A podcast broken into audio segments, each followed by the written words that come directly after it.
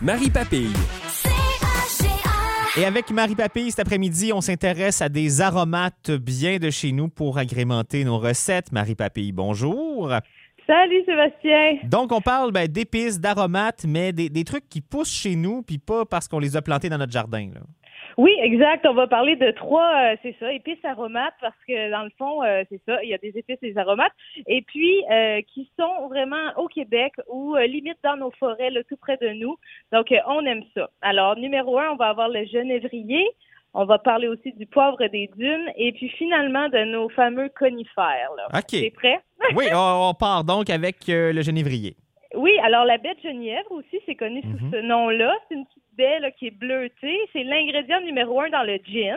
Euh, on- donc, on peut la replacer là, peut-être euh, à ce niveau-là. Sinon, ben, ça a un goût vraiment frais, en même temps très résineux. Donc, euh, c'est quelque chose de très aromatique. Alors, c'est un ingrédient qu'on va ajouter là, plutôt dans les mijotés, mais qu'on veut pas nécessairement croquer là, sous la dent. Donc, on va la, la broyer un petit peu euh, et puis ça va être plus à infuser là, dans, dans euh, nos recettes. Donc, on l'écrase un petit peu quand on veut l'utiliser, puis c'est ça, on la submerge là, de notre liquide euh, pour, pour libérer sa saveur. Exemple, dans un ragoût de boulettes ou euh, avec du gibier, c'est vraiment très bon. Là, si vous avez encore des rôtis de chevreuil ou des choses comme ça, là, ça peut être super bon dans votre sauce, euh, agrémenté là, avec un petit côté, là, c'est ça, très aromatique. Mhm. Euh, dans les plats de choux, là, comme la choucroute, souvent on va mettre du genévrier aussi. Euh, le canard, si vous voulez faire du canard, là, même des saumures, là, quand on met des fois du canard confit, il va y avoir du genévrier là-dedans. Alors une belle épice qui parfume, qu'on peut se procurer quand même assez facilement, puis qui peut vraiment euh, ajouter un peu de saveur, là, surtout s'il vous reste du gibier au congélateur, puis que vous avez envie d'essayer quelque chose de différent.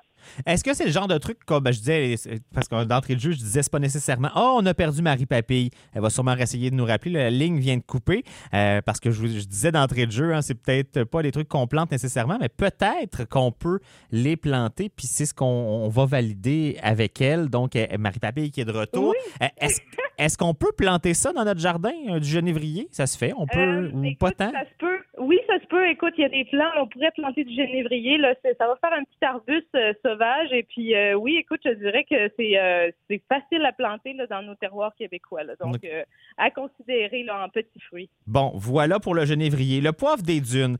Là, on dirait que, je sais pas si c'est parce que c'est le nom qui nous porte à confusion, parce que pas vraiment du poivre, du poivre des dunes. Là. Exactement. Écoute, ça pousse au nord du Québec. Ça se cueille surtout en hiver. Ça ressemble vraiment à un poivre long, mais euh, ça s'appelle poivre, mais ça c'est loin là, d'avoir un goût de poivre, là, vraiment. Et puis c'est même pas dans la même famille. Donc on l'appelle poivre des dunes.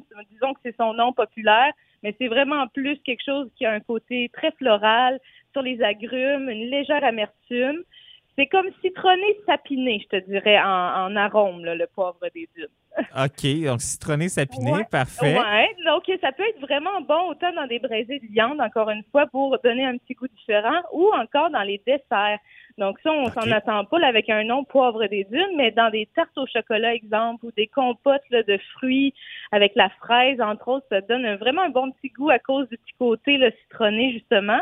Euh, puis c'est vraiment un ingrédient à découvrir là, qui vient vraiment du nord du Québec et puis qui peut encourager vraiment une économie locale. Donc euh, peut-être un, un- un nouvel ingrédient à ajouter à votre coffret d'épices pour euh, changer un peu les saveurs puis euh, manger québécois. Puis ça, c'est comme une épice séchée. Ça, ça se présente sous quelle forme, dans le fond? Ben, vraiment, ça se présente comme, euh, c'est ça, euh, je sais pas si tu as déjà vu le- les poivres, le, le poivre long, là, c'est comme un poivre qui est vraiment en longueur, là, donc ça ressemble un peu à ça. C'est une baie, euh, mais on dirait aussi de très, très près, peut-être une cocotte très, très, très, très dense. OK, là, oui, et- oui. Oui, donc je, dirais que ce serait ma meilleure image pour le poivre des dunes. Puis sinon, ben, de s'attendre un peu à un goût plus sapiné, euh, puis euh, vers les agrumes. Euh, donc vraiment, on peut aller plus là, même avec la volaille, là, avec du poivre des dunes, puis essayer de, de, de, faire des recettes même de dessert. Puis est-ce qu'on doit le, le broyer pour s'en servir ou c'est un peu comme la baie de genévrier, on le met là pour que ça donne du goût puis on veut pas nécessairement croquer dedans? Eh bien là, pour le poivre des dunes, on va préférer le broyer parce que dans Ouais, le fond, on va, on va vouloir l'avoir là, dans, à croquer dedans. OK, parfait. Mais euh, on le met pas dans le moulin à poivre, par exemple, parce que c'est un peu trop résineux et puis ça va gâcher votre moulin. Donc, euh, plus euh, au mortier, là, si vous avez du poivre des dunes pour l'écraser comme il faut. Parfait. Maintenant, les conifères. Là, il y en a toutes les sortes. Là. On commence par Oui. quoi puis de quelle façon puis on se retrouve comment là-dedans? Euh, oui, alors les conifères, écoute, que ce soit le sapin, l'épinette ou le cèdre, là, écoute, là, je t'en nomme trois que moi j'identifie très facilement. Euh, c'est sûr qu'il faut savoir les identifier. Mais nos conifères, ils peuvent nous offrir vraiment des belles arômes en cuisine. Euh, c'est sûr que là, si vous avez des allergies au pollen, faites vos recherches un petit peu plus avant de vous lancer Mhm. parce que ça reste des arbres et puis la nature.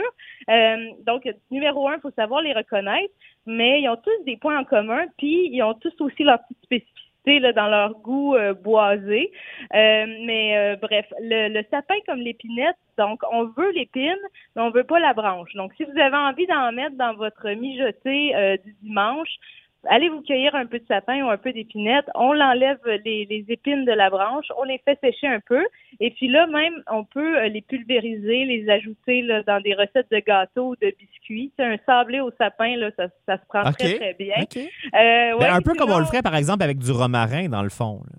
Oui, avec du romarin, mais en même temps, autant on peut aller dans le dans le côté sucré parce que je trouve, là, surtout si c'est des jeunes pousses, parce que là, autant Mhm. les conifères, on peut on peut manger l'épine à ce temps-ci de l'année là, euh, séchée et puis après ça pulvérisée. Autant les jeunes pousses au printemps sont vraiment vraiment très bonnes là quand vous allez commencer, ça va commencer à pousser tout ça.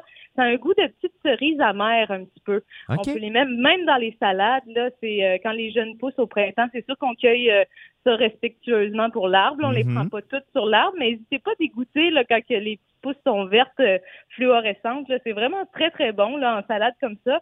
Puis sinon, ben à ce temps-ci de l'année, ben, c'est ça. On peut prendre les épines, les faire autant euh, en tisane que les intégrer dans nos recettes. Euh, c'est très bon avec l'agneau et encore le gibier. Là. Mhm. Écoute, nos, nos conifères, nos nos épices sont bonnes pour manger avec du gibier. Donc, euh, chanceux les chasseurs là, qui, peuvent, euh, qui peuvent expérimenter tout ça ce week-end peut-être. Puis le cèdre, on s'en sert comment? Parce que tu l'as évoqué, mais c'est pas des épines. Est-ce qu'on peut prendre seulement les espèces de, bouts de feuilles puis euh, faire quelque chose avec ça? un petit Oui, bout. pour le, pour le cèdre que tu nommais, c'est pas Oui. des épines telles, comme, telles quelles. là. On s'en sert de quelle façon? Ben écoute, le, le cèdre, on peut le hacher un peu plus parce que là, ça va pas sécher exactement comme Mhm. les- l'épine, mais euh, en tisane, c'est très bon le cèdre. Sinon, même le mélanger avec euh, avec d'autres aromates, là, haché très fin là, dans un pesto ou dans un mélange dans les vinaigrettes, ça se prend très très bien aussi si on aime les petits goûts un peu de forêt. Mais euh, il faut qu'on s'habitue à ces goûts-là. C'est ces goûts-là qu'on devrait euh, qu'on devrait promouvoir dans nos cuisines hein, quand on y pense. Puis j'ai, euh, corrige-moi si je me trompe, il me semble que j'ai déjà vu une vidéo de toi qui nous montrait comment mettre en conserve des pousses d'épinettes. Hein? Est-ce que- j'ai, bien déjà vu raison, ça. Hein? Sébastien. Oui, oui, oui, on peut aller voir dans les, les archives de YouTube si jamais, là, en début de printemps, vous avez envie de faire vos pousses d'épinettes marinées. C'est vraiment super. Ça donne des petites câtres là, un peu forestières là, qui peuvent bien accompagner les poissons et les plateaux de charcuterie euh, estivaux. Bon, ben on va, on va tenter de se mettre notre forêt sous la dent un peu plus. Marie Papille, un grand merci, puis rendez-vous la semaine prochaine. Oui, absolument. Bye bye.